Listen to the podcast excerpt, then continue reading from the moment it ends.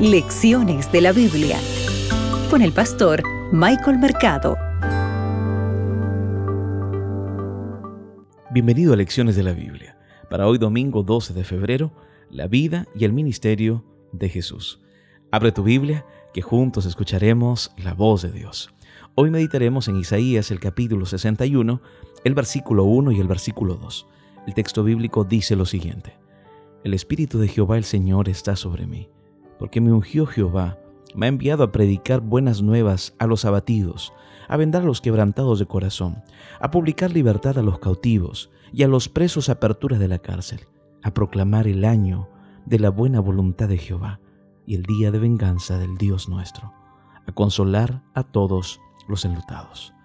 Apreciado amigo, en aquel tiempo existían muchos dirigentes o líderes religiosos y sabes, ellos habían aplicado de muy mala manera las profecías que apuntaban a la segunda venida de Jesús, que era lo que ellos habían hecho. La mayoría de las personas creía en la falsa idea de que la misión de Jesús o del Mesías, ¿verdad? Que es Jesús, era librar a Israel de sus conquistadores y de todos los opresores romanos. Mira, realmente pensar que la declaración de misión de Jesús provenía de Isaías 61, 1 y 2, que son los textos que acabamos de leer, realmente cuando ellos se enteraron de esto tal vez quedaron sorprendidos, ¿verdad? Mira, los pobres generalmente eran menospreciados por funcionarios inescrupulosos. Y estos funcionarios eran estos recaudadores de impuestos, los comerciantes, e incluso sus propios vecinos. Comúnmente se pensaba que la pobreza era una maldición de Dios y que ellos mismos tenían la culpa de su infortunio. Mira, con esta mentalidad eran pocos los que se preocupaban por los pobres y su situación miserable.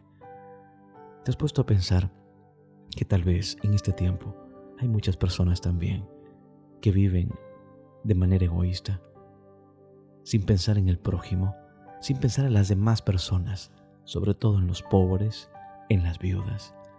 Y tal vez para esto necesitamos recordar las palabras de esta carta de Santiago, ¿verdad? Cuando Él nos entrega el verdadero sentido de la religión pura y sin mancha. Tú puedes leer en tu Biblia Santiago 1.27, donde el texto bíblico menciona y dice así, la religión pura y sin mancha ante Dios el Padre es esta, visitar a los huérfanos y a las viudas en sus tribulaciones, y guardarse sin mancha de este mundo. Recuerda, la vida y el ministerio de Jesús es un ejemplo para que tú también lo pongas en práctica. Mis oraciones son por ti y por tu familia. Que Dios te acompañe. Acabas de escuchar Lecciones de la Biblia con el pastor Michael Mercado.